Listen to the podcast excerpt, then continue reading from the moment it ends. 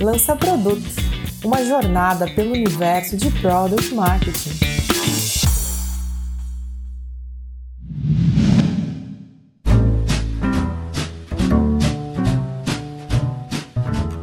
Oi, pessoal! Aqui é a Aline Vasselay, coordenadora de Product Marketing na RD Station. E no episódio de hoje, trago para vocês um case completo de lançamento de produto, passando desde a concepção da ideia, pela proposta de solução e o lançamento em si. Tudo isso construído mutuamente entre Product Marketing e produto. Mas antes disso, alguns recadinhos rápidos. Se você quiser acompanhar todos os episódios do podcast, lembre-se de favoritar o Lança Produto na sua plataforma de áudio favorita e de seguir nossa página no LinkedIn. E se você quiser que a gente explore algum assunto específico aqui, mande sua sugestão para lançaproduto@gmail.com. Mas o lança é sem cedilho, então é lancaproduto@gmail.com. Logo mais, vamos conversar sobre o lançamento de um novo plano dentro de um dos produtos da RD Station. Para contar melhor essa história de sucesso, convidei meus colegas Marina e Matheus, protagonistas desse lançamento. Para começar nosso bate-papo, gostaria que vocês se apresentassem. Marina, conta melhor para quem está ouvindo a gente, quem é você? Oi, pessoal, tudo bom? Bom, primeiro, obrigada aí pelo convite. Estou muito feliz de estar participando de mais um episódio. E eu sou a Marina, coordenadora de Product Marketing aqui na RD. E eu cuido principalmente do produto do RD Station CRM. E hoje a gente vai contar para vocês um pouquinho como que foi o lançamento do novo plano do RD Station CRM Pro. E é claro que eu não poderia vir falar disso sozinha. Então, o Matheus veio aqui para conversar com a gente também. Olá, eu sou Matheus Espanholo, sou Grupo Product Manager do RD Station CRM. E vamos lá, vamos falar um pouquinho desse lançamento. Então, para a gente aquecer um pouco esse papo, quero saber sobre o comecinho dessa história. Como é que foi o processo de descoberta para esse novo plano? Que muitas pessoas também conhecem essa etapa como discovery. Quais os papéis nesse momento entre product marketing e produto? Matheus, pode contar para gente? Bom, a gente começa com um problema, né? O problema que a gente tinha no RD Station CRM é que muitos clientes chegavam no teto da nossa solução. Então a gente tinha diversos perfis de clientes que, na medida que eles amadureciam seus processos comerciais, eles acabavam por ter necessidades que o produto naquele momento não conseguia entregar. Então a gente começou com a análise do perfil desses clientes entendendo o que, que a gente precisava entregar, que problemas que eles precisavam resolver e que o produto não conseguia entregar na medida que eles amadureciam seus processos de venda. E aí a gente chegou, depois desse todo o trabalho prévio que o time de produto fez, a gente chegou numa lista de funcionalidades que a gente acreditava que fariam parte desse novo plano. E a gente começou a pensar sobre o pacote disso, né? Se a gente adicionava uma camada de serviços, teria mais alguma coisa para a gente adicionar ali. Então, eu acredito que o papel de PM foi muito entender essa dor do cliente, entender o que, que a gente precisava fazer para ganhar espaço de mercado, começar a atender pessoas com perfis diferentes e depois a gente aqui em produto a gente foi entender quais funcionalidades geravam mais valor em termo financeiro, quanto eles estavam dispostos a pagar,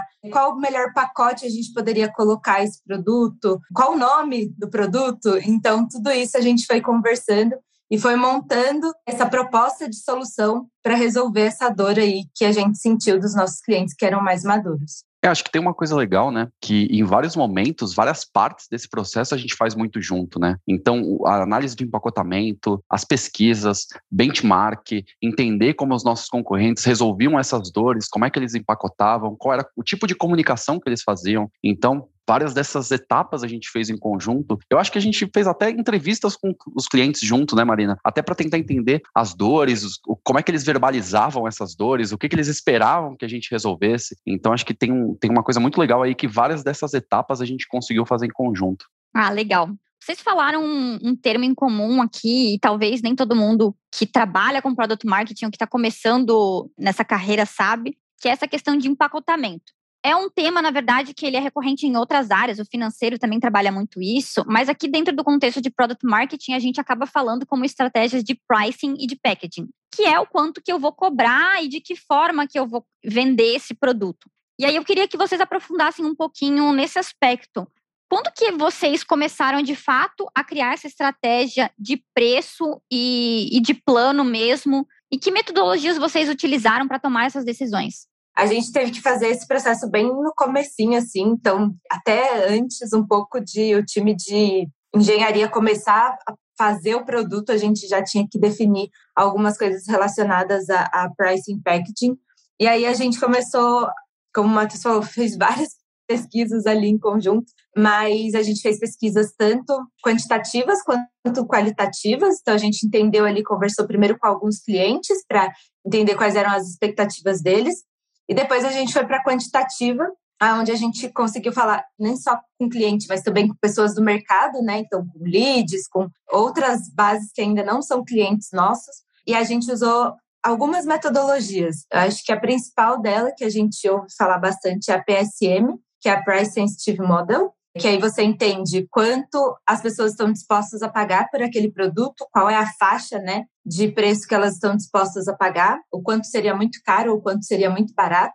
A gente também usou uma escala MaxDiff, que é basicamente você dá para a pessoa ali as opções. Então, ah, entre a funcionalidade X ou o serviço Y, qual dos dois você escolhe? E aí você coloca a pessoa em várias situações assim, onde ela realmente tem que escolher entre um e o outro, aonde ela vai dar a resposta que é o que mais importa para ela. Porque quando você usa aquela escala de ah, de 0 a 10, qual você mais gosta, existe a chance das pessoas falarem que elas gostam muito de tudo. Então, ao invés de usar uma escala numérica, né, a gente usou essa escala MaxDiff, onde a pessoa não tem a opção de escolher mais de uma entre as, as opções ali sugeridas, né? Ela tem que realmente fazer uma escolha. E foi aí que a gente descobriu que, por exemplo, incluir no pacote, né, desse plano uma camada de serviço não ia gerar tanto valor para o maior número de pessoas possíveis. Era uma coisa muito relevante para algumas pessoas, mas para a maioria das pessoas não era o que fazia a maior diferença. As funcionalidades que a gente estava oferecendo era muito mais relevante para elas do que o serviço. Então, foram essas duas metodologias ali dentro da pesquisa quantitativa. E aí também a gente fez uma análise de concorrentes bem profunda com relação a preço e funcionalidades. Então, ah, esse concorrente cobra tanto e ele tem essas funcionalidades. E aí a gente montou um gráfico de qual era o nosso posicionamento no mercado, de todos os concorrentes, quanto eles cobravam, quanto maduro cada concorrente está e aonde a gente está em comparação a eles e como a gente acreditava que esse nosso novo plano, nosso novo produto ia se encaixar ali nesse gráfico. Então, acho que essas foram as três coisas que a gente fez que deu bastante visibilidade para a gente conseguir tomar uma decisão. Eu acho importante falar que nenhuma pesquisa, nenhuma metodologia, ela vai te trazer a resposta. Tipo, ah, 25. Né? Nem, nada vai trazer uma resposta clara. Então, a gente junta, tem que juntar várias informações de vários lugares diferentes para montar um cenário onde a gente enxergue quais são as possibilidades ali e aí a gente como PM, Product Manager, levar essa proposta né, de solução, proposta de preço e empacotamento para os diretores e até a gente concluir ali o, o projeto e lançar ele. Acho que tem um, um aspecto que é muito legal, porque enquanto a Marina conduzia essas pesquisas, a gente já estava no processo de desenvolvimento, né? A gente já tinha uma ideia de qual era o nosso direcionamento, quais funcionalidades a gente ia construir e já estava iniciando se não o desenvolvimento, pelo menos o estudo de como a gente ia implementar essas funcionalidades. E eu lembro claramente de como várias dessas pesquisas, dos achados dessas pesquisas, acabaram por influenciar nosso desenvolvimento, né? Algum esforço que a gente teve que dedicar em uma funcionalidade específica, eu lembro como a gente percebeu é, que para clientes de mercado era importante ter, eu acho que eram as automações. Então a gente dedicou um esforço maior nas nossas automações, em ter novos modelos de automações, porque isso era importante para os times de venda que a gente queria atender, no perfil que a gente queria atender. E isso acabou por influenciar também o nosso processo de desenvolvimento. É, é por isso que eu acho bem legal falar que esse processo de, de empacotamento, esse processo de a gente fazer as coisas em conjunto, ele tem que ser bem do comecinho, assim, porque uma coisa acaba muito influenciando a outra. Não dá para a gente ter o produto quase pronto para lançar e aí, ah, agora a gente vai começar a pensar nisso. E ao contrário, acho que também é verdade, né? Porque não dá para a área de produtos e engenharia também esperar a pesquisa até o final. Então, nesse momento, é, é vida real, né? A gente já estava fazendo, a gente não tinha tempo a perder, então a gente já estava construindo, já estava estudando, já estava começando a implementação e conseguiu ainda a tempo influenciar o direcionamento que a gente dava e direcionar alguns dos esforços para determinadas funcionalidades. Nossa, gostei muito do que vocês trouxeram nas últimas falas de vocês sobre o quanto que vocês trabalharam em conjunto e eu gostei do que o Matheus trouxe sobre não dá para produto parar enquanto as pesquisas estão acontecendo, mas provavelmente em algum momento vocês precisaram tomar a decisão de agora isso vai para mercado. Já tinham hipóteses da estratégia de preço, já tinham hipóteses do pacote do plano em si e as funcionalidades também já estavam encaminhadas. E aí, que momento foi esse? Como é que vocês decidiram levar essa oferta para mercado? O que, que vocês aprenderam nesse momento? Bom, a gente fez um beta controlado antes de realizar o lançamento, e pelo menos na visão de produtos, isso é super importante. É super importante colocar o produto na mão do cliente, entender como ele vai se comportar no mundo real. Né? No processo de desenvolvimento das funcionalidades, a gente faz protótipos, testa com o cliente. Protótipos são mini versões que a gente coloca na mão do cliente para entender se ele está tirando o valor daquilo, se está resolvendo algum problema dele, se ele entende o que a gente está propondo, mas não é a funcionalidade final. Durante o processo de desenvolvimento, a gente faz isso, coloca na mão do cliente e tenta entender se a gente está no caminho certo. Mas no mundo real é tudo diferente, né? Então, quando a gente terminou de desenvolver a funcionalidade e coloca isso literalmente dessa vez na mão do cliente para funcionar na conta dele, aí é um mundo completamente diferente. Então é super importante validar se a gente está conseguindo resolver os problemas que aquela funcionalidade se propõe a resolver, né? E também é importante para observar o comportamento do produto, né? Se ele tem bugs, se ele tem ajustes, se o cliente está entendendo, se a gente precisa melhorar um onboarding para explicar melhor como aquela funcionalidade funciona e como ele precisa usar aquela funcionalidade, questões de escalabilidade, se a gente está num caminho legal. Então, para nós, o beta é super importante para entender o comportamento do produto e da funcionalidade no mundo real. É, e aí, complementando, eu acho que fazer um beta e colocar o, o produto em beta antes do lançamento oficial, ele é uma prática comum em quase todos os nossos lançamentos, mas dessa vez a gente tinha um componente diferente, né? A gente não estava lançando uma funcionalidade nova dentro de um produto que a pessoa já tinha. A gente estava lançando um plano novo, com preço novo, e a gente não podia criar uma expectativa nos clientes. Então, assim, eu não podia liberar pegar um grupo controlado, liberar para eles de graça e aí depois de alguns meses falar assim, ah, então agora você vai pagar, é, né? Agora custa tanto ou, ou simplesmente entregar de graça para ele e tipo, ah, você vai ficar um ano, porque às vezes né, tem aquela questão de preço versus uso do produto. Às vezes, como a pessoa não está pagando, ela não sente a necessidade de usar. Então, assim, a gente até chegou a colocar alguns clientes ali na base para usar. Ah, usa aí, vê o que, que você acha. E as pessoas não usavam, porque as funcionalidades desse novo plano exigem que as pessoas repensem o processo delas, que elas realmente gastem o tempo ali para pensar e para usar o produto. E aí as pessoas precisavam ver valor nisso, né? Elas precisavam realmente querer usar o produto para elas trazerem as dores delas que estavam sendo resolvidas ou não. Não era qualquer pessoa que podia estar dentro desse beta. E tem toda essa questão do preço também. Então a gente montou um, um pacote bem grande de beta, assim. Eu acho que foi um processo bem estruturado. Foram três meses de beta, onde a gente já vendia o produto. Então ele, a pessoa já efetivamente comprava ele apenas com o vendedor. Então, tinha uma pessoa de vendas que fazia esse processo de explicar para a pessoa: olha, é um produto novo, ele ainda está em uma versão né, de pré-vendas, não está liberado. Mas a gente estava com preço, a gente fez um preço promocional. Então, ah, como você está entrando agora, você tem um preço promocional. E aí, nesses três meses, eu acho que foram aprendizados assim de todas as áreas. Então, teve aprendizado ali em produto, teve aprendizado em vendas, a gente ajustar o discurso, entender o que, que as pessoas estavam achando, como a gente melhora ah, o preço que a gente estava vendendo, ele fazia sentido, não fazia sentido, quais materiais a gente precisava para ajudar essa pessoa a entrar no produto ou não time de suporte, quais eram as perguntas que esse novo produto trazia para o time de suporte, processo de faturamento do produto novo, enfim, tipo, foi um, a junção de várias equipes assim para a gente realizar esse beta durante esses três meses e um grande aprendizado. Eu acho que o beta foi o maior acerto assim de todo o processo que a gente fez. A Marina falou de aprendizados, né? Eu acho que tiveram algumas questões de produto que a gente teve que melhorar durante o beta é, algumas funcionalidades, o cliente, na hora de testar um protótipo ou quando está na fase de testes, ele entende, mas no contexto dele é completamente diferente. Uma das funcionalidades que a gente lançou é uma funcionalidade de relatórios, né? E relatórios, principalmente quando você fala de equipe de vendas, pode mudar muito o comportamento do cliente quando ele está analisando, né? Então, a gente descobriu bastante coisa durante o período de beta. Isso foi super importante para realizar alguns ajustes, fazer algumas melhorias que a gente não estava conseguindo entregar o valor que a gente precisava.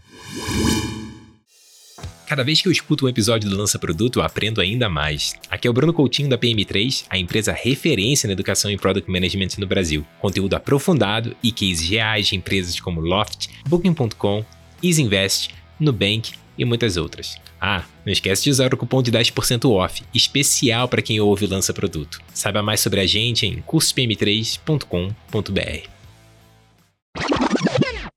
Com todos esses aprendizados, tanto do lado de produto quanto do lado de product marketing, onde vocês coletaram feedback de quem de fato estava avaliando o plano, avaliando as funcionalidades. Como que vocês começaram? Essa pergunta é principalmente para Marina, a pensar no posicionamento dessa oferta, porque eu acho que um dos maiores desafios e responsabilidades de product marketing é construir o posicionamento, ou seja, definir de que forma que a gente vai intencionalmente colocar aquela oferta no mercado, para quem que ela é, quais as principais propostas de valor que ela traz, como isso se diferencia do concorrente. Como foi o processo de criar o posicionamento desse novo plano, Marina? Basicamente, a gente teve que fazer dois posicionamentos. A gente teve que fazer um posicionamento para esse período de beta e depois o posicionamento do lançamento oficial. Então, a gente teve que pensar qual seria o nome durante esse beta, como que a gente ia chamar o produto, porque a gente não queria chamar do nome oficial ainda, qual seria o preço, como que a gente levaria isso para os nossos clientes, quem eram os clientes que a gente ia querer conversar sobre esse beta. Então a gente fez um posicionamento ali do beta. Acho que todos os posicionamentos a gente tá, tem feito baseado na metodologia da April Dunford, mas a gente conversou ali com os clientes que eram mais apaixonados pelo nosso produto. A gente falou para eles, ó, a gente tem uma expectativa de entregar essas funcionalidades, a gente vai resolver essas dores. Como você enxerga isso? O que, que você entende?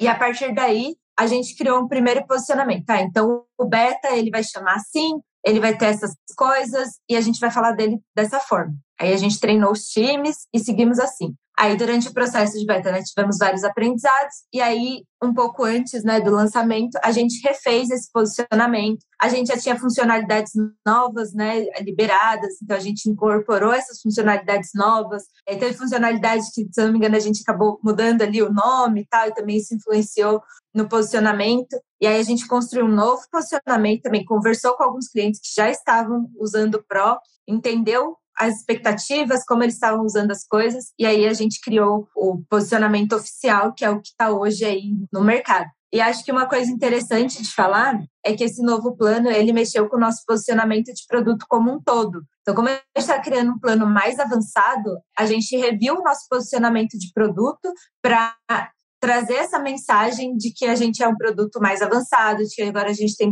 funcionalidades mais avançadas e que a gente atende um público que até então a gente não atendia. Então, ele no processo inteiro, se a gente for parar para pensar, foram feitos três tipos de posicionamento diferentes até a gente chegar no que a gente tem hoje no nosso site, no nosso Sales Deck. E falando do lançamento em si, depois que vocês já tinham validado qual que era essa estratégia de preço do pacote por meio do beta, já tinha um posicionamento feito em beta e já repensado para esse momento de lançar oficialmente?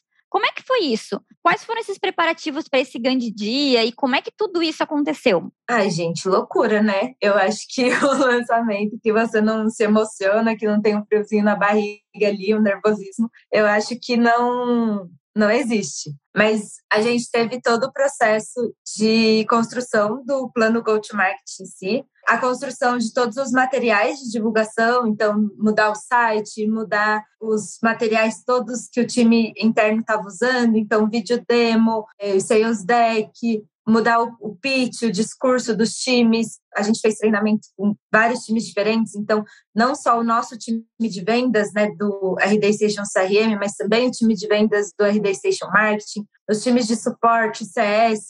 Então, como que a gente trazia, né, eu deixava o máximo de pessoas dentro da RD cientes, sabendo sobre o que a gente ia fazer, quais eram os nossos planos e como que isso ia mudar até na forma como eles falam sobre o produto para os clientes e para os leads, né, que aparecem. Então foi algumas semanas ali bem intensas, assim, de, de muitos treinamentos e de muitas comunicações. Então, a gente, quando eu faço um plano de lançamento, normalmente a gente pensa em três esferas, né? O cliente atual, o mercado e o lançamento interno para a própria empresa. Então, foi um processo ali de construção da, da própria empresa, assim, que foi bem mais extenso do que quando a gente cria um só uma funcionalidade nova, né? A gente estava falando de um plano novo que mexia com o nosso posicionamento de produto como um todo. Matheus, enquanto a Marina e o time dela estavam ali trabalhando em todos esses treinamentos, construção de material de apoio a vendas, discurso comercial, o que estava acontecendo em produto? Como é que vocês estavam se preparando para o grande dia? Bom, nem sempre tudo está pronto, né? Então, enquanto a gente se preparava ali para o lançamento, a gente percebeu que a gente não ia conseguir entregar 100% das funcionalidades que endereçavam as dores ali dos nossos clientes, né? Então, o que, que a gente fez? Especificamente falando de automações de vendas, que era uma das funcionalidades principais do nosso plano Pro, a gente não conseguia entregar todos os modelos de automações na data esperada. Mas a gente queria deixar claro que nós iríamos endereçar todas as dores que a gente estava querendo. Então, o que, que a gente fez? Nós deixamos alguns desses modelos com uma tag que mostrava que aquele modelo de automação estaria disponível em breve. Isso servia para acalmar os clientes e também explicar que a gente estava trabalhando naquela solução, a gente estava trabalhando naquela funcionalidade e que aquilo seria lançado em breve. Então, acho que isso é super importante. Foi algo que a gente construiu juntos ali com o Product Marketing e acho que ajudou bastante a acalmar nossos clientes e deixar claro que aquilo seria solucionado. Eu acho que o mais legal disso que a gente fez foi porque o, uma campanha de lançamento ela pode mudar muito dependendo do que você tem para entregar, né? Então, ah, como que a gente ia falar para as pessoas assim, ah, Hoje eu estou entregando A, B, C, só que daqui três semanas eu vou ter D, E e F. E a gente não podia, tipo, esperar falar, ah, não, hoje eu só tenho A, B e daqui a pouco eu vou ter outra coisa sem mostrar isso, sem deixar isso claro, né? Ou a gente não queria guardar essa informação do tipo, ah, não, não vou falar nada então, e depois eu vou fazer um relançamento de uma coisa que eu lancei há, tipo, duas semanas atrás. Não fazia sentido, porque a proximidade para as coisas ficarem prontas era, era muito perto, assim. Então a gente tinha que entregar um pacote único de tudo que a gente estava oferecendo. A gente falou, tá, a gente quer esse pacote único, a gente quer entregar essa solução como um todo, mas ela não está realmente 100% pronta. Não, não tem problema. A gente vai entregar, a gente vai comunicar essas soluções, a gente vai explicar para as pessoas que a gente está entregando isso como um todo. Só que esses três pontos aqui que estão faltando, eles estão em breve e aí, uma coisa que a gente fez também logo depois do lançamento foi definir uma data para essas coisas. Então, a gente comunicou, né? Então, no dia tal, essas três coisas que estão em breve vão sair. E aí, acabou até saindo um pouco antes dessa data que a gente tinha combinado. Mas foi, foi bem legal, assim, tanto para o time de vendas comunicar isso para os leads, né? Então, numa negociação, falar, ó, oh, hoje a gente tem isso, isso, isso, você vai conseguir fazer tal, tal, tal coisa e fica pronto. Esse aqui, em tal momento, você vai ter acesso, já está tudo no seu pacote. Quanto para o time de CS, né? De suporte ali, quando algum cliente entrava em contato, falava, ah, mas a gente queria fazer tal coisa. Ela, não, está disponível já, está ali, ó, se você olhar dentro da ferramenta, só que está em breve, no dia tal, fica pronto. Então, acho que foi uma estratégia bem inteligente assim, que a gente usou. Isso influencia na mensagem que a gente está passando, né? Isso influencia no posicionamento. O cliente, quando olha as funcionalidades que estão disponíveis e acaba por não ver alguma coisa que deveria estar disponível ou que ele esperava que estivesse disponível, acaba influenciando na percepção dele com relação ao que foi entregue. Então, acho que essa estratégia foi bem importante para passar a ideia do que a gente gostaria de entregar e as dores que a gente gostaria de endereçar. Gostei muito de entender como é que vocês se prepararam para esse grande dia. Mas eu acho que não só eu, só que quem está escutando do outro lado também está curioso para saber o que, que aconteceu no dia do lançamento em si. Como é que foi isso? Conta um pouquinho para a gente, Marina, e eu acho que o Matheus também pode trazer a perspectiva do lado de produto de o que, que rolou nesse dia mais esperado do ano. Eu acho que foi um pouco mais tranquilo do que normalmente é, porque como a gente já tinha feito beta, como as coisas já estavam né, ativas ali, a gente não teve um botãozinho que apertou, ah, valendo, agora foi. Então foi um pouco mais tranquilo, assim, porque a gente sabia que as coisas já estavam funcionando, que ia dar tudo certo. Eu acho que o processo foi mais a divulgação mesmo. Então a gente trocou o site inteiro, né, do, do, nosso produto. A gente fez o lançamento durante o Hostel, que é o maior evento que a RD promove aí durante o ano online, né? No caso, esse ano foi online. Então, teve uma palestra do nosso diretor contando um pouco sobre esse lançamento. E aí foi muito doido, assim, ver a galera durante o evento comentando: Nossa, gostei, já quero usar. Ai, eu quero conhecer mais, como que eu faço? Então, foi um, um momento de muita adrenalina, assim, para soltar todos esses materiais, soltar o vídeo de lançamento, o site, falar para o time de vendas, ó, oh, tá valendo, pode chamar de Pro, porque até então a gente não estava chamando de plano Pro, divulgar para as nossas bases de clientes ali. Então foi um processo bem acelerado assim de colocar tudo go live em termos de marketing, né, dos assessments ali de marketing, mas do lado de saber que o produto estava tudo certo, estava tudo pronto, foi um pouco mais tranquilo assim. Então a gente teve segurança de poder levar isso para o mercado, sabendo que o cliente ia chegar no produto, ele ia conseguir comprar, ele ia conseguir acessar, ele ia conseguir falar com o time de vendas. Então para mim foi um lançamento um pouco mais tranquilo assim, nesse sentido do que alguns outros que a gente já fez. Eu acho que a Marina falou muito bem. A expectativa ainda é grande, mas o beta ajuda muito a reduzir o nervosismo pro dia do lançamento, né? Então o time está muito mais tranquilo, só que com uma expectativa enorme de ver as coisas acontecendo, né? O ponteiro começa a mexer, os clientes começam a usar as funcionalidades, a gente começa a entender e olhar para ver se está tudo certo, se está tudo funcionando, se o sistema continua funcionando, se não teve nenhum impacto negativo, entender as primeiras dúvidas chegando no suporte, se o suporte tem dúvidas, se os clientes têm dúvidas. Então é um dia de muita expectativa e análise para entender se está tudo caminhando corretamente. Imagino que deve ter sido um frio da barriga bem grande lançar e começar a ver o comercial se movimentando, os clientes usando, as campanhas de marketing dando certo. Mas a gente sabe que para um produto ser efetivo, não adianta a gente só comunicar uma vez. A repetição, a sustentação também é muito importante quando a gente pensa em estratégia de lançamento. E aí queria direcionar essa pergunta também para Marina, para entender do lado de product marketing, quais foram as estratégias que vocês pensaram e executaram para sustentar esse lançamento? É, então, a gente normalmente foca muito no dia do lançamento, né? Mas o pós ele é tão importante quanto. Então, a gente fez uma régua de sustentação ali com webinars de demonstração, tanto para mercado quanto para cliente, e e-mails, né? Então, todo mês a gente tem um e-mail é, voltado para produto, onde a gente reforçou essas funcionalidades, a gente fez um blog post explicando para as pessoas tipo, o que, que ela poderia encontrar no Plano Pro, o que, que ele tem diferente dos outros. E acho que é importante também esse material de sustentação. A gente tentou mexer bastante com os tipos né, de materiais, os formatos. Então, teve vídeo, teve texto, que as pessoas, dependendo né, do estilo de cada pessoa, ela gosta de mais de um tipo de formato. Então, a gente ainda está nesse calendário de sustentação, né? A gente fala o, o lançamento do Pro ele começou ali com o, o hostel, mas ele vai até o final do ano, vai até dezembro, com várias atividades que a gente está fazendo ali com o time, com os nossos clientes e com o mercado também.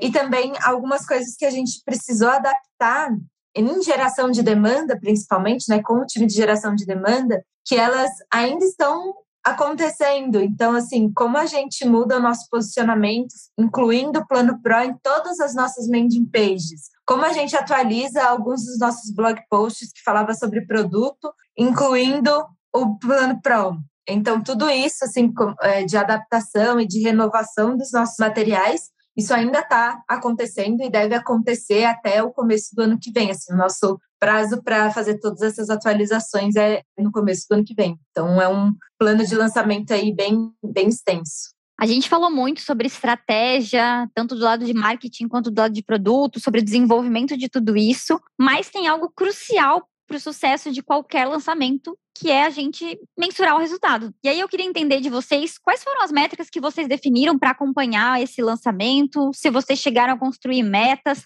como é que foi esse processo? Bom, do lado de marketing, a nossa principal meta era o número de clientes ativos no plano. Então, e de vendas, né? Então, a gente foi acompanhando ali a taxa de conversão em vendas. A gente não chegou a acompanhar geração de demanda para esse plano específico, porque por uma estratégia a gente falou, não, vamos deixar a geração de demanda ela é aberta e aí a gente entende em vendas se a pessoa tem perfil de Pro ou tem perfil dos outros planos e a gente acompanhou também o alcance. Então, quantas pessoas estão participando das nossas demos, quantas pessoas estão participando, estão recebendo os nossos e-mails, né? Taxa de abertura, taxa de clique, tudo isso foi, mas são métricas mais de acompanhamento mesmo. Mas a nossa meta e a nossa métrica principal era de vendas. E aí eu acho por que, a gente fala que o Pro foi um sucesso. Durante o beta, a gente tinha feito 20 vendas do plano Pro.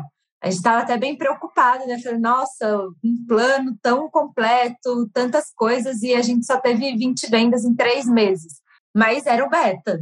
E aí, na semana de lançamento, quando a gente lançou o Plano Pro oficialmente, a gente fez 20 vendas em uma semana. Então, para a gente foi muito marcante isso ali do lado do time de marketing, a gente vê né, que assim, os três meses a gente achou que poderia ter alguma coisa errada durante o processo. E aí, na semana de lançamento, ter esse boom assim, de, de vendas. E esse não foi um boom, né? não foi um pico que depois caiu.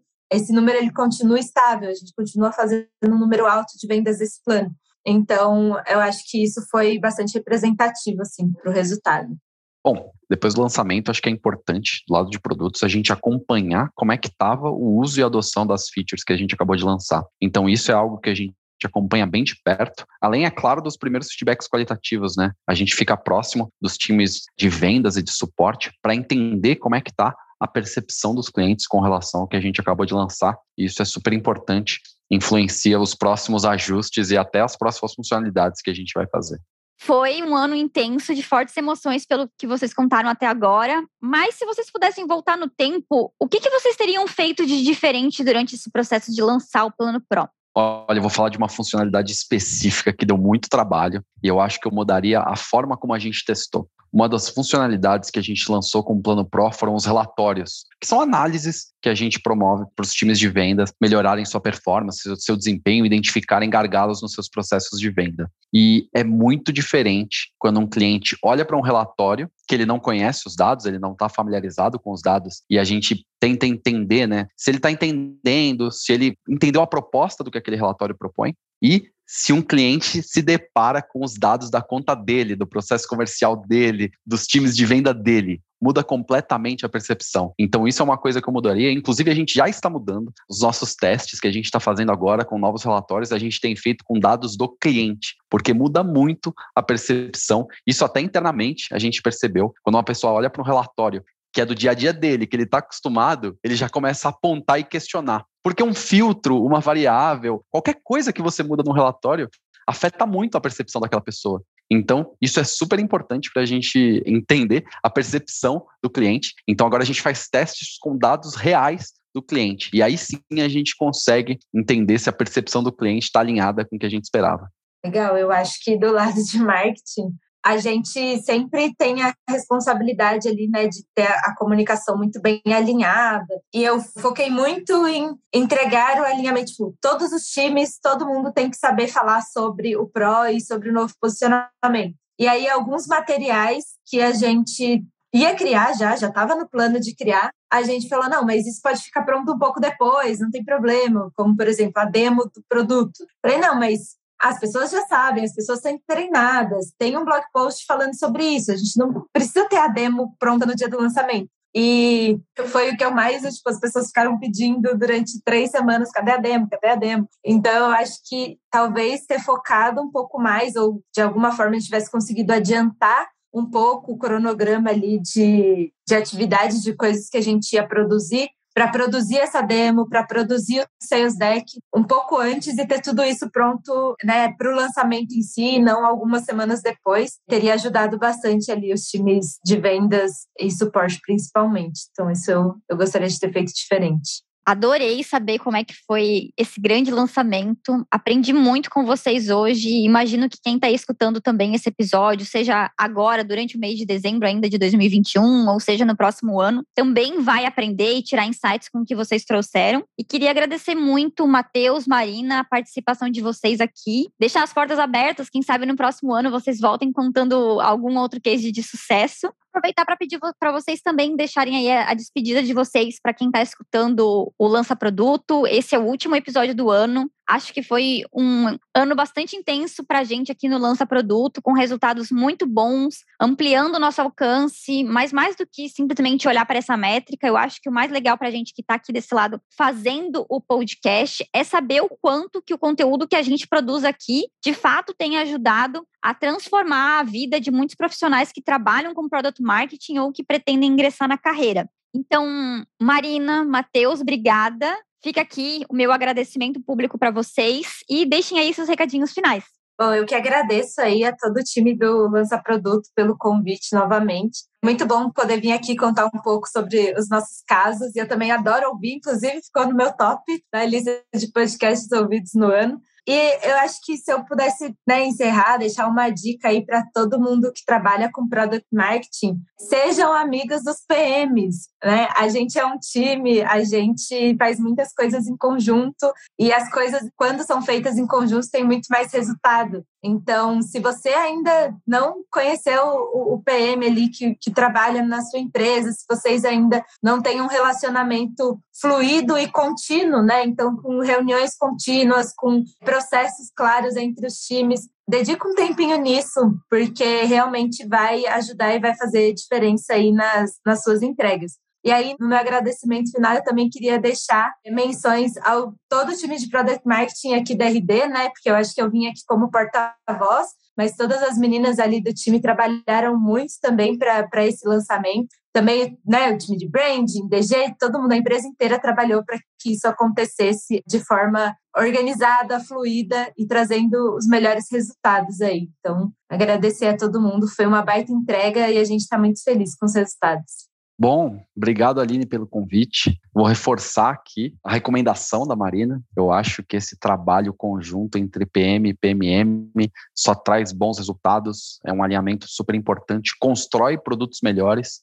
Então, deixar também essa recomendação, acho que não tem como ser diferente. E, poxa, vou agradecer também, puxar a sardinha para o meu lado, né? Vou agradecer também nosso time de produto e engenharia, que fez um ótimo trabalho, trabalhou bastante e conseguiu realizar não só essa, como outras entregas tão legais aí durante o ano.